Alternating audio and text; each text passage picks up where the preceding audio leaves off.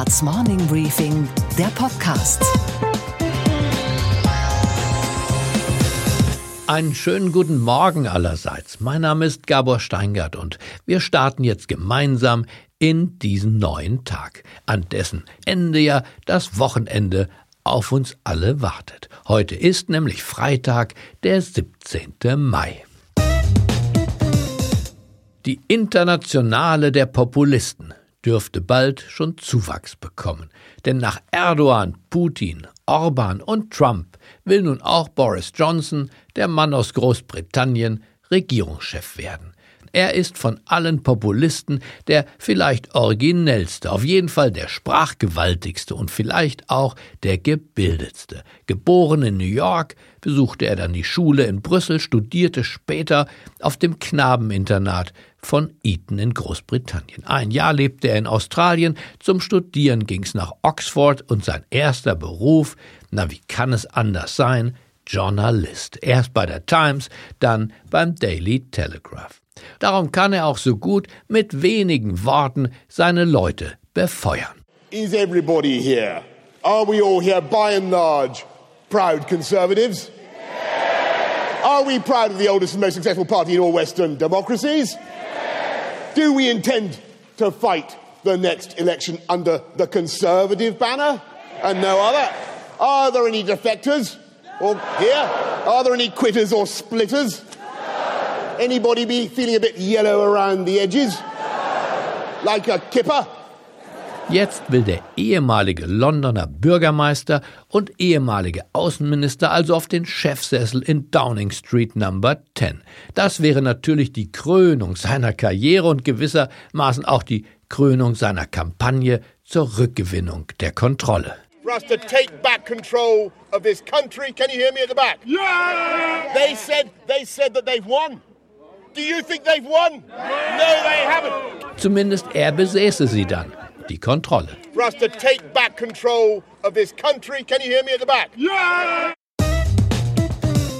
Unsere Themen heute. Der Ton wird rauer, täglich rauer zwischen den USA und den iranischen Mullahs. Das Pentagon erhöht die Militärpräsenz im Persischen Golf und Iran bezichtigt die Amerikaner der Eskalation. Aber was denkt eigentlich das iranische Volk? Und das genau schildert uns jetzt gleich der langjährige Verleger bei Random House, Wolfgang Ferchel. Er ist gerade vier Wochen in dem Land unterwegs gewesen und zurückgekehrt. Wir haben gespürt, dass es ganz viel zivilen Ungehorsam dort gibt. Also das heißt, uns kam so die Idee, eigentlich ist dieses Mullah-Regime irgendwie am Ende. Es knirscht in den deutsch-französischen Beziehungen. Und dazu spreche ich jetzt gleich mit dem Franzosen Thomas Vider, Korrespondent von Le Monde und auch der Frankreich-Experte und Liebhaber Ulrich Wickert kommt zu Wort. Die beiden sollen uns doch mal erklären, warum die deutsch-französische Beziehung sich gerade in einer veritablen Beziehungskrise befindet. Gestern hat Friedrich Nowotny einen Vorschlag gemacht, wie man die Tagesschau modernisiert und für jüngere Zuschauerinnen und Zuschauer wieder attraktiver macht. Und mit dem Chefredakteur der Tagesschau, Kai Gnifke, spreche ich jetzt gleich über die Modernisierungsideen von Nowotny. Das Wettdrohen zwischen der Islamischen Republik, Iran und den Vereinigten Staaten wird jeden Tag lauter. Und viele hierzulande glauben, dass die knapp 80 Millionen Menschen, die im Iran leben, wie ein Mann und eine Frau hinter dem Regime der Mullah stehen. Tun sie aber nicht, berichten die amerikanischen Geheimdienste dem Präsidenten. Und berichtet uns jetzt gleich Wolfgang Ferchel, Buchverleger beim weltgrößten Buchverlag bei Random House. Er war gerade für vier Wochen, und zwar auf eigene Faust, ohne Reisebüro, ohne Teil einer politischen Delegation zu sein, in diesem schwierigen Land unterwegs. Er hat es von Ost nach West, von Nord nach Süd bereist und ich dachte, dieser unabhängige, unverfälschte Blick nicht auf das Land, sondern in das Land hinein könnte heute Morgen bei unserer eigenen Urteilsbildung behilflich sein. Einen schönen guten Morgen, Wolfgang Ferchel nach München. Guten Morgen, Gabor. Du warst mit einem Freund zusammen gerade erst vier Wochen im Iran, der ja jetzt für Schlagzeilen sorgt, weil beide Seiten, die Amerikaner und die Mullahs in Teheran, die Kriegstrommeln schlagen. Was für ein Land hast du da gesehen und vorgefunden? Ja, ein sehr widersprüchliches Land. Wir waren da, während auch viele Iraner auch äh, gereist sind. Ähm, die feiern ja Hormuz, ein Neujahrsfest und gehen dort viel auf Reisen und sind fröhlich. Sie sind fröhlich auf der einen Seite, feiern, tanzen und auf der anderen Seite verarmen sie immer mehr Perspektivlosigkeit überall, vor allem bei vielen sehr gut ausgebildeten Jugendlichen, leiden unter einem Unrechtsregime und Unterdrückung, Willkür und Bevormundung und, und das war das besonders Spannende, ich war vor zehn Jahren schon mal dort, da war es noch ein bisschen anders. Wir haben gespürt, dass es ganz viel zivilen Ungehorsam dort gibt, also das heißt, uns kam so die Idee, eigentlich ist dieses Mullah-Regime irgendwie am Ende. Hat uns alles ein bisschen erinnert an das, was wir gehört haben oder erlebt haben, wir Deutschen beim Zusammenbruch der DDR. Also so, als ob das System in den nächsten Jahren, wenn jetzt nicht zu viel Druck von außen und sozusagen gewalttätiger Regime-Change da ansteht, dass das eigentlich so implodieren könnte. Woran machst du fest, dass sich dort sowas aufstaut wie Rebellion? Ja, Vorsicht. Also Rebellion äh, eben staut sich aus meiner Sicht nicht aus. Es kommen überall Leute auf einen zu, äh, junge Leute, die oft ganz passabel Englisch können. Außerdem hatten wir über diese Provinzreise, wo wir auch manchmal zelten wollten, weil es keine touristische Infrastruktur gibt. Wir hatten auch mit Nomaden zu tun, auch mit sehr einfachen Leuten, mit Taxifahrern. Und alle sprechen eigentlich, eigentlich sofort an. Und alle sprechen sofort negativ über Mullahs. Und als wir dann ähm, zum Beispiel in, in Shiraz waren, wo der drittwichtigste Schrein, das drittwichtigste Heiligtum der Schiiten ist, dass man nur noch betreten kann als ähm, Europäer, wenn man Begleitschutz hat von einem religiösen Menschen. Den habe ich dann auch ein bisschen intensiver, der konnte ganz passabel Englisch, ganz intensiver befragt und selbst der hat durchblicken lassen, dass er das Mullah-Regime kritisch sieht. Was genau stört die Leute? Der wirtschaftliche Niedergang des Landes? Ja, also zuallererstes natürlich die Armut, Inflation, wirtschaftlicher Niedergang, in den Basaren, äh, das sieht zum Teil richtig trostlos auch, wenn man es noch vor vier Jahren vergleicht. Aber eben auch die permanente ähm, ja, Reglementierung äh, des Lebens. Also man muss sich ja klar machen, ähm, die Leute, also kein Alkohol, äh, keine Fröhlichkeit, man darf eigentlich nicht singen. Äh, die Frauen müssen dieses Kopftuch tragen. Wir haben es erlebt, dass die Frauen einfach das Kopftuch weglassen, sozusagen es schert sie eigentlich gar nicht mehr. Wir haben erlebt in Kerman, das ist eine Provinzstadt relativ weit im Osten, dass die Menschen ähm, mit, mit äh, Musikgruppen vorrevolutionäre Lieder singen, also wie davor vor 40 Jahren, wir würden sagen Schlager und die Leute ähm, flippen aus. Man glaubt, man ist in Woodstock. Das sind alles Manifestationen gegen diese, ja, gegen diese Unterdrückung, gegen das Freudlose, was eben die Mullahs da verordnet haben. Ist denn das Land deiner Einschätzung nach kriegerisch gestimmt, auch in dem Bruderkampf Sunniten-Schiiten, oder spielt das im Alltagsleben keine Rolle? Nein, also wir haben die ganz friedlich miteinander feiern sehen äh, da gerade am Golf, äh, wo ja viele Araber sind, Sunniten, das sieht man ja auch immer gleich an den Moscheen, die haben da offensichtlich ganz wenig Probleme miteinander. Nein, kriegerisch ist da gar niemand gestimmt, ganz im Gegenteil. Da gibt's eine Riesenangst äh, vor irgendeiner Form von Krieg.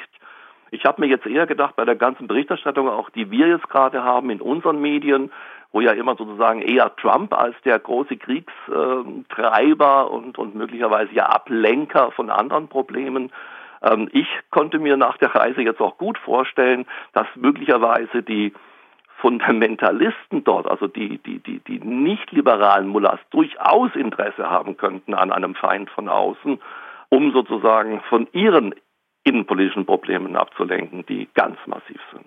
Habt ihr westliche Symbole wie iPhones und Turnschuhe von Nike und anderem gesehen? Sind westliche Symbole Teil der Alltagskultur? Aber ja, ja, vielleicht das, das schönste Beispiel eigentlich, äh, was ich jetzt gerne erzähle, ist, wir äh, hat sich zufällig ergeben, wir haben einen Zeltplatz gesucht, äh, ähm, äh, bisschen weggefahren von der Straße, bisschen in die Berge, da musst du was Flaches finden und ohne Steine. und plötzlich waren wir neben Beduinenzelten. Und dann haben wir da gefragt, ob wir zelten dürfen. Sie sagten, ja, wir können da zelten, hatten einen Austausch, bitte übersetzt alles, also es ist kein O-Ton jetzt so. Und da musst du dir wirklich vorstellen, da hat jeder sein Smartphone, auch sein iPhone und, und da steht ein Pickup und da sitzen die Frauen und haben einen Ziegenbalg in, auf einem Holzgestell, wo sie äh, die Butter sozusagen schütteln und das Brot wird auf, auf heißen Steinen gebacken und gleichzeitig wird übers Internet, was übrigens eine ganz große Rolle spielt, also natürlich ist Facebook und, und Twitter und so weiter alles gesperrt, aber du hast das Gefühl, jeder Iraner ist ein kleiner IT-Experte und kann eigentlich die Sperren umgehen, was auch eine große Rolle spielt jetzt in der Ablehnung des Mullah-Regimes. Also auch diese, diese Nomaden haben dann eben äh, kleine Filmchen gesehen, ich glaube immer von Auslandsiranern, die eingespeist werden, dass die Söhne der Nomenklatura, auch der Mullah, der von Ahmadinejad zum Beispiel, dann in Amerika, in England, an den, an den Unis, wo die sind, eben mit leicht bekleideten Mädchen, die Dollars ausgeben. Also da spielt das Internet in der Darstellung der Doppelmoral, Doppelstandards, haben die dann immer gesagt, auch eine ganz große Rolle. Dann bedanke ich mich erstmal, Wolfgang, für diesen Einblick in ein für uns verschlossenes Land, insbesondere was seine ländlichen und so kaum touristisch erschlossenen Regionen angeht. Vielen Dank dafür. Bitte, Gabor. Helmut Kohl und François Mitterrand waren das politische Powerpärchen ihrer Zeit. Helmut Schmidt und Giscard d'Estaing waren es auch. Macron und Merkel begründen eine andere, eine deutlich kühlere Tradition. Auf offener Bühne werden Meinungsverschiedenheiten, ja, und auch persönliche Animositäten ausgetragen. Macron sei enttäuscht von der deutschen Regierungschefin, heißt es im Élysée-Palast. Und der ehemalige Politikchef von Le Monde und heutige Berlin-Korrespondent der Zeitung, der in Frankreich geborene Thomas Wider, erklärt uns, warum. Macron ähm, dachte, okay, Frankreich muss ab jetzt glaubwürdiger sein. Und so, ich muss äh, reformieren, äh, eine starke Wirtschaft haben, damit ich äh, glaubwürdiger mit Frau Merkel sein kann, damit wir zusammen Europa reformieren können. Und dann hat er ähm, in den äh, ersten Monaten Reform, Reformen engagiert, aber es gab keine Antwort äh, von Berlin. Man kann sagen, er war enttäuscht. Aber es geht wie im wahren Leben nicht nur um Sachpolitik, sondern auch um Fragen von Charakter und Temperament. Noch einmal der französische Kollege von Le Monde. Es gibt sehr, sehr große Unterschiede zwischen, die, zwischen den Präsidenten und der Bundeskanzlerin. Der Macron ist ein bisschen autoritär. Äh, Frau Merkel mag die Kompromisse. Herr Macron ist ein, ein Visionär. Und äh, das ist nicht der, der Fall der Bundeskanzlerin. Sie ist ein pragmatischer. Und es gibt auch einen anderen Unterschied über Europa. Macron hat immer äh, gesagt, dass er eine Neugründung Europas will. Für Merkel ist es ganz anders. Für sie, Europa muss stabil bleiben. Und das ist ein großer Unterschied. Wenn man genauer verstehen will, was da zwischen Deutschen und Franzosen sich gerade abspielt, dann kommt man an Uli Wickert gar nicht vorbei. Als Kind hat er in Paris gelebt, weil sein Vater dort bei der deutschen NATO-Vertretung zu tun hatte. Später dann wurde Wickert selbst ARD-Korrespondent in Paris. Und heute schreibt er seine Bestseller zur Hälfte im geliebten Hamburg und zur anderen Hälfte im nicht weniger geliebten Südfrankreich. Er ist eben nicht nur Frankreich-Beobachter, sondern Frankreich-Versteher und Liebhaber in einem. Hallo Uli Wickert in Südfrankreich. Hallo, guten Tag. Das passt ja, dass ich dich in Frankreich erreiche. Ich rufe dich an, weil es Verspannungen gibt zwischen dem Élysée-Palast und dem Bundeskanzleramt und vielleicht auch generell zwischen den Franzosen und den Deutschen. Erklär uns, was ist da los? Naja, es ist so, dass der französische Präsident ja eigentlich schon während des Wahlkampfes 17 gesagt hat, ich will Europa erneuern mit Hilfe von Deutschland. Und nichts davon hat geklappt. Und die französische Ambition scheint größer zu sein als die deutsche. Kann es das sein? Es ist wunderbar. Der Macron hat äh, gestern schon reagiert auf das Interview, das äh, die Bundeskanzlerin der Süddeutschen Zeitung gegeben hat. Und er hat einen Satz gesagt, und ich glaube, dieser Satz, der kennzeichnet es sehr gut, was der Unterschied ist. Er hat gesagt, also ich übersetze das mal, von Frankreich erwartet man in Europa, dass es seine Ziele nennt und dass es anschließend dann Kompromisse mit Deutschland äh, erarbeitet, um voranzukommen. Und genau das ist es. Die Franzosen sagen, wir wollen, dass wir da lang gehen, da müssten wir lang gehen. Und das Dumme ist, Deutschland hat auf nichts reagiert. Und das Problem, wenn ich sage, Deutschland hat auf nichts reagiert, weder hat Frau Merkel reagiert, äh, noch hat der Außenminister reagiert, von dem man ja sowieso nie was hört. Und die einzige Person, die dann plötzlich reagiert hat, das war AKK. Und die hat und negativ in, reagiert. Die hat negativ und heute im Figaro, äh, also der der rechtskonservativen Zeitung, da steht dann auch, AKK wird genauso hart ausgesprochen, wie ihre Meinungen sind. Also da kommt dann auch schon gleich wieder diese äh, antideutsche Twist raus. Aber woher kommt diese französische Ambition, jetzt auf einmal Europa fortentwickeln zu wollen? Wir dachten ja eine Zeit lang, dass die Franzosen als Grande Nation sich selbst genug sind, sich mit sich selbst beschäftigen, auch im Inland ja populistisch nationalistische Strömungen hatten und jetzt auf einmal dieser Feuereifer für ein vereintes Europa. Das dürfen eins nicht vergessen. Es gab immer wieder Bewegungen bei französischen Präsidenten, äh, dass sie gesagt haben, wir müssen Europa anders konstruieren. Also gucken wir uns Nicolas Sarkozy an. Der hat ja, als er gewählt war, gesagt, also dieses Deutsch-Französische, das ist überhaupt ganz blöd. Wir machen jetzt eine Mittelmeerkonvention und wir werden von Mittelmeer aus Europa äh, dann bewegen. Hat nicht geklappt.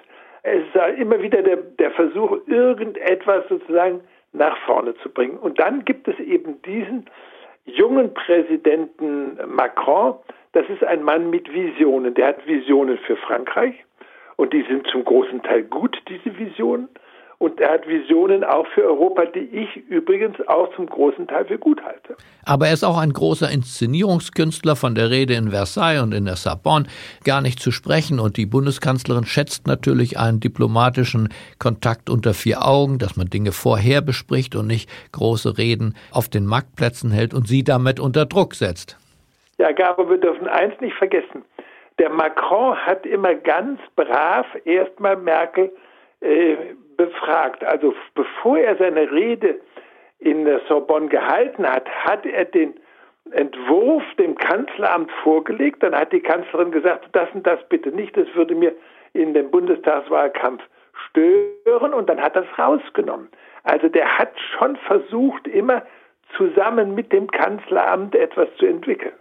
Aber es gibt ja auch einen etwas, ich sag mal, wuchtigeren und vielleicht auch spielerischen Umgang mit politischen Visionen. Die Kanzlerin ist ernst, pragmatisch und möchte eigentlich nichts aussprechen, was sie nicht auch noch in ihrer Amtszeit für realistisch hält. Macron hat einen deutlich weiter gespannten Horizont und da ist mir oft ein, ein Zitat von Voltaire in den Kopf gekommen, der mal gesagt hat, die Deutschen sind die Greise von Europa, die Engländer die Männer und die Franzosen die Kinder. Ist da was dran? Äh, ich glaube, dass das zu einfach ist. Wir dürfen eins nicht vergessen, dass die Franzosen schon äh, auch in einer gewissen Weise eine Nation sind, die älteste Nation Europas und die natürlich auch auf der Geschichte beruht. Und die Deutschen, die sind eine sehr junge Nation ähm, und die auch häufig nicht geschichtlich denken. Das sehen wir im Augenblick, äh, wenn die Franzosen entsetzt sind über die Rede von AKK zum Beispiel in der gefordert wird, dass es einen europäischen Sitz im Sicherheitsrat der UNO gibt und dafür sollen die Franzosen ihren aufgehen.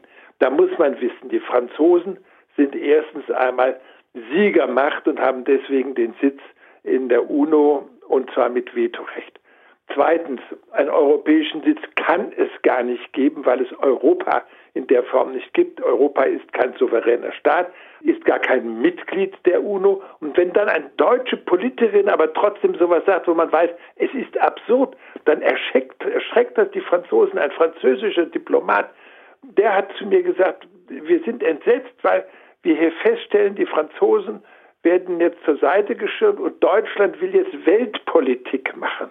Und daraus erklärt sich möglicherweise, Uli, auch der Widerstand gegen den Spitzenkandidaten der deutschen Konservativen, Manfred Weber, den ja sowohl Annegret Kramp-Karrenbauer als auch Merkel ganz gerne als EU-Kommissionspräsidenten installiert sehen würden. Gabor, ich glaube, dass die Merkel das gar nicht unbedingt will. Das glaube ich auch mittlerweile. Merkel, die stützt den so ein bisschen, damit sie eine Handlungsmasse nachher hat damit dann die Deutschen den EZB-Präsidenten bekommen. Und äh, die Franzosen, die sind natürlich absolut gegen Weber, äh, weil die auch der Meinung sind, also diese Parteienkonstellation, die Weber trägt, die äh, mögen sie nicht, sondern der Macron will ja eine eigene Fraktion mit ein paar anderen zusammen, mit den, mit den Liberalen und so weiter, dann im Parlament, im Europäischen Parlament bilden. Aber du würdest auch sagen, die Entscheidung ist gefallen, dass von Paris aus keinerlei Unterstützung für diesen deutschen Kandidaten. Nein, die Unterstützung aus Paris kommt für, für Barnier. Barnier, der auch sehr gut gearbeitet hat, wenn man sieht, wie er den Brexit gehandelt hat aus der Kommission heraus. Also die Franzosen, die wollen am liebsten den Kommissionspräsidenten haben und sagen den Deutschen, ihr könnt dafür den Bankpräsidenten haben. Was ja kein schlechter Deal wäre aus deutscher Sicht. Ja, das glaube ich auch. Und ich kann mir vorstellen, dass die Merkel das auch so sieht. Du bist trotzdem zuversichtlich, dass wir Freunde bleiben, die Deutschen und die Franzosen. Ich, ich habe da gar keine Zweifel. Dazu sind wir äh, eigentlich zu sehr verdammt, in Europa zusammenzuhalten. Ja, aber wir mögen die Franzosen ja auch gerne. Das lassen wir uns doch von AKK gar nicht madig machen. Das ist richtig. Und die Franzosen mögen uns eigentlich auch. Na dann, bedanke ich mich und wünsche dir noch sonnige Tage bei 20 Grad in Südfrankreich. Vielen Dank, Uli Wickert. Merci bien. Tschüss. Friedrich Nowotny hat gestern an dieser Stelle einen frechen Vorschlag gemacht. Die Tagesschau möge doch ihre traditionelle und vielleicht auch etwas steife Eröffnungsfanfare mit der Begrüßung Guten Abend, meine Damen und Herren, modernisieren.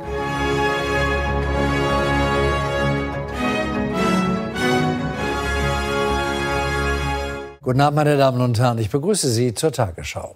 Guten Abend, meine Damen und Herren. Ich begrüße Sie zur Tagesschau. Nowotny denkt dabei vor allem an die jüngeren Zuschauerinnen und Zuschauer. Aber wie reagieren die ehemaligen Kollegen von Friedrich Nowotny, von der ARD, von der Tagesschau? Ein Anruf bei Kai Knifke, dem Chefredakteur der Tagesschau, schafft jetzt Klarheit. Schönen guten Morgen, Herr Knifke. Moin, moin aus Hamburg. Und was sagen Sie zu der Idee von Herrn Nowotny für jüngere Zuschauerinnen und Zuschauer, was an der Sprache zu verändern, zum Beispiel bei der Begrüßungsformel mit den sehr geehrten Damen und Herren. Also zunächst mal finde ich, so ein Urteil von Friedrich Nowotny ist ein Ritterschlag. Und äh, wir machen ja was, was, was nie aus der Mode kommt, hoffentlich, nämlich Journalismus nach handwerklichen und journalistischen und ethischen Standards, wie schon zu Friedrich Nowotnys Zeiten. Und wenn das altmodisch ist, ja, dann sind wir gerne altmodisch. Aber dass man die Menschen freundlich begrüßt, wenn man, wenn man ihnen um 20 Uhr ähm, via Fernsehen entgegentritt, da finde ich, ist das absolut in Ordnung. Und man muss ja auch gerade bei einer Tagesschau, die ja auch etwas Rituelles hat, schon auch darauf achten, wie man so eine Marke dann auch führt, dass man auch behutsam modernisiert, wie zum Beispiel bei der Musik, aber eben auch bei der Begrüßungsformel. Und da würde ich auf einen guten Abend ungern verzichten und insgesamt die Sprache etwas jugendgerechter zu machen? Ist das ein Thema für Sie oder sagen Sie, kommt uns doch gar nicht in die Tüte? Das geht häufig tosend in die Hose, wenn man versucht, jugendlich zu sprechen. Wenn reifere Menschen das versuchen, wird es oft lächerlich. Nein, wir bemühen uns um eine ganz einfache Sprache, Subjekt, Prädikat, Objekt, kurze Sätze, verständlich bleiben. Das ist, glaube ich, auch das, was Friedrich Nowotny immer gepflegt hat. Und dem fühlen wir uns verpflichtet. Und deshalb werden wir die Sprache immer, ja, versuchen, der Alltagssprache auch anzupassen, aber nicht krampfhaft jugendlich zu werden. Das, das geht schief. Klare Durchsage vom Chef. Vielen Dank, Herr Knifke, für die Auskunft. Sehr gerne. Und was war heute Nacht an der Wall Street los? In New York sprechen wir jetzt mit unserer Börsenexpertin Sophie Schimanski. Einen wunderschönen guten Morgen, Sophie. Guten Morgen, Gabor. Sophie, wir haben ja gerade gesprochen über die Spannungen zwischen Iran und den USA. Mich würde jetzt interessieren, sind diese Spannungen auch an der Börse zu spüren? Ja, nicht direkt bei den Aktien zwar. Da gab es gestern nämlich weitere Erholungen, denn politisch scheinen die Zeichen auf Entspannungen in Sachen Handelspolitik zu stehen. Stichwort Autozölle, äh, die sich verzögern sollen. Aber natürlich ist es beim Ölpreis deutlich geworden. Und wie meistens bei Spannungen mit dem Mittleren Osten klettert der Preis des schwarzen Goldes. Was die Anleger hier nervt, ist eher die Uneinigkeit zwischen Weißem Haus und Kongress in Sachen Iran. Selbst die Republikaner kritisieren den eigenen Präsidenten in seinem Vorgehen gegen oder im Iran. Und all das bedeutet Unsicherheit und Chaos für die Anleger, einfach eine ungünstige Situation, um Anlageentscheidungen zu treffen. Der Dow Jones ist hier nach oben gezogen worden gestern von Schwergewichten wie Walmart, Boeing und Cisco, in erster Linie wegen starken, sehr starken Quartalsergebnissen. Ganz kurz noch, Sophie, wir stehen ja vor der Europawahl. Interessiert das eigentlich irgendwen an der Wall Street? Nicht wirklich, Gabor, muss ich sagen. Da interessiert eher der Sack Reis in China der Umfeld, weil es eben China ist. Aber selbst ganz große europäische Wellen wie die nach dem Brexit, die ebben hier schnell wieder ab. Nichts für ungut natürlich, EU. Okay, Gabor. Und was hat dich heute Morgen wirklich überrascht? Na, dass der Immobilienriese Vonovia mit offenen Armen und diesmal nicht mit dem Gerichtsvollzieher auf seine Mieter zugeht. Hausbewohner, die älter als 70 Jahre alt sind, sollen künftig eine Wohngarantie erhalten zu bezahlbaren Mieten. Das hat der Vorstandschef Rolf Buch jetzt auf der Hauptversammlung versprochen. Der Mann weiß eben nicht nur, wie man Wohnungen, sondern auch, wie man seine Reputation managt. Und vielleicht hören wir uns ja morgen schon am Samstag wieder mit einem liebevoll und aufwendig produzierten Podcast-Spezial über die Lebensgeschichte der Margot Friedländer. Sie erzählt, sie liest aus ihrem Buch, wir hören die Wochenschau der 30er Jahre und wir hören Ute Lemper. Untergrund, Deportation, Ghettoleben. Wie kann man diese Erfahrungen jemals vergessen? Unmöglich. Und es geht aber auch um die Ewigkeitswerte unseres Lebens, um Befreiung, um Mut, Menschlichkeit, Zuversicht. Ich wünsche Ihnen einen guten Start in diesen neuen Tag und mir wünsche ich, dass wir uns morgen früh wieder hören. Und wenn Sie mögen, bringen Sie doch Ihre Kinder oder Ihre Enkelkinder einfach mit. Es grüßt Sie auf das Herzlichste, Ihr Gabor Steingart.